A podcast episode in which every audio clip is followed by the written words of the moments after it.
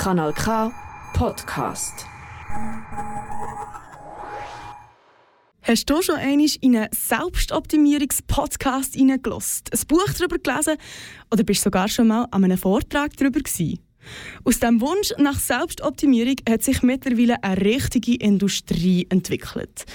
Über das hat Corinne Meyer ein Stück geschrieben. Das wird heute Abend in der alten Ritschulz Aarau aufgeführt. Ich habe mit Corinne Meyer darüber geredet. Schneller, weiter, höher. Das ist Selbstoptimierungskultur. Leute kaufen sich Bücher, laden sich Apps ab oder besuchen teure Seminare, um sich zu verbessern.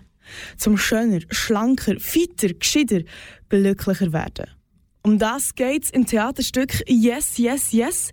Geschrieben wurde ist das Stück von zwei Frauen, von Ntando Selle und von Corinne Meyer. Die Corinne Meyer ist auf die Idee gekommen für das Stück, weil sie selber auch mal recht in dieser Selbstoptimierungskultur verstrickt war. Ich habe durchaus auch das eine oder andere Buch in die Richtung gelesen, habe aber dann mich mit einem auch selber beobachtet und gefunden, Corinne, was machst du da eigentlich? Und wieso spricht dich das so an? Du bist doch sonst viel reflektierter irgendwie. Die Corinne Meyer und Ntando Selle waren beide fasziniert von so Coaches. Im Stück nimmt Ntando Selle selber die Rolle von drei verschiedenen Coaches ein und bringt dabei das Publikum zum Nachdenken über die ganze Industrie. Die Corinne Meyer findet, ihnen ist das Stück gelungen.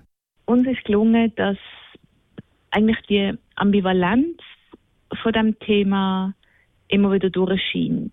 Ähm, auch wenn es zum Teil vielleicht ironisch oder sarkastisch, sarkastisch wird im Stück, gibt es auch wirklich sehr viele ernst gemeinte Momente und ich denke, das merkt man in der Performance von den Tando. Wir es auf keinen Fall nur darüber lustig machen, über die ganze Szene, über das ganze Feld.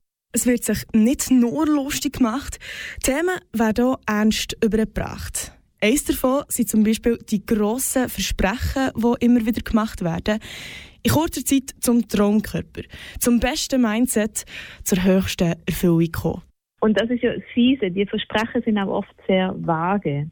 Und es geht darum, um ein erfülltes Leben. Und das ist etwas, was eigentlich sehr schwer messbar ist. Und ähm, eigentlich ja nur nach individuellem Maßstab könnte beurteilt werden. Trotzdem muss man natürlich nicht alles verteufeln an dieser Industrie. Es hat auch positive Ansätze, findet Corinne Meyer. Gut finde ich auf jeden Fall, dass es eben so einen stark auch ermutigenden Aspekt hat, im Sinne von, hey, gang los, das, was du dir wünschst, ist vielleicht sogar möglich, im Sinne von, man muss auch nicht in unglücklichen Umständen verharren und hat vielleicht mehr Einfluss, als man sich zutraut. Und das ist ein positiver Aspekt und das eben auch wie so ein psychologisches Grundwissen steigt oder dass man auch viele Menschen sich eben mit so Fragen beschäftigen, was sie glücklich macht. Man kann einen Teil vom Leben selber in die Hand nehmen, selber ändern, was einem stört.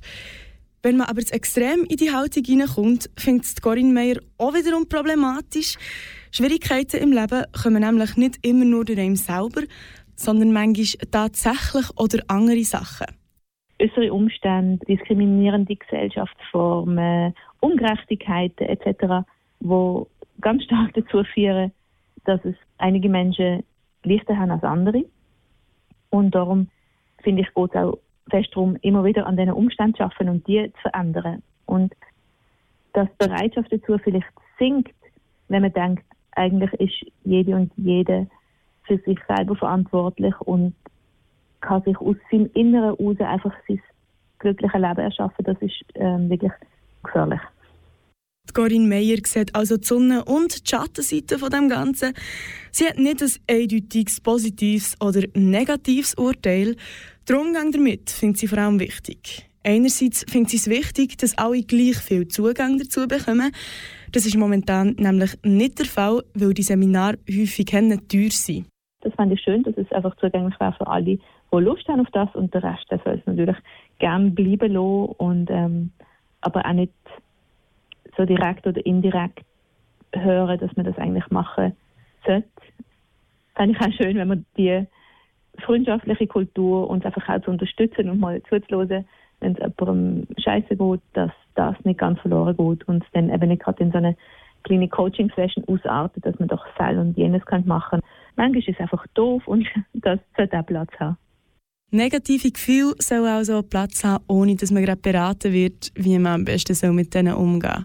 Falls du jetzt Lust bekommen hast, das Stück Yes, Yes, Yes zu schauen, es läuft heute Abend am 8. Uhr alten Ritschutz Aro. Das Billett dafür kostet zwischen 15 und 35 Franken. Das ist ein Kanal K Podcast Jederzeit zum Nachhören auf kanalk.ch oder auf deinem Podcast App.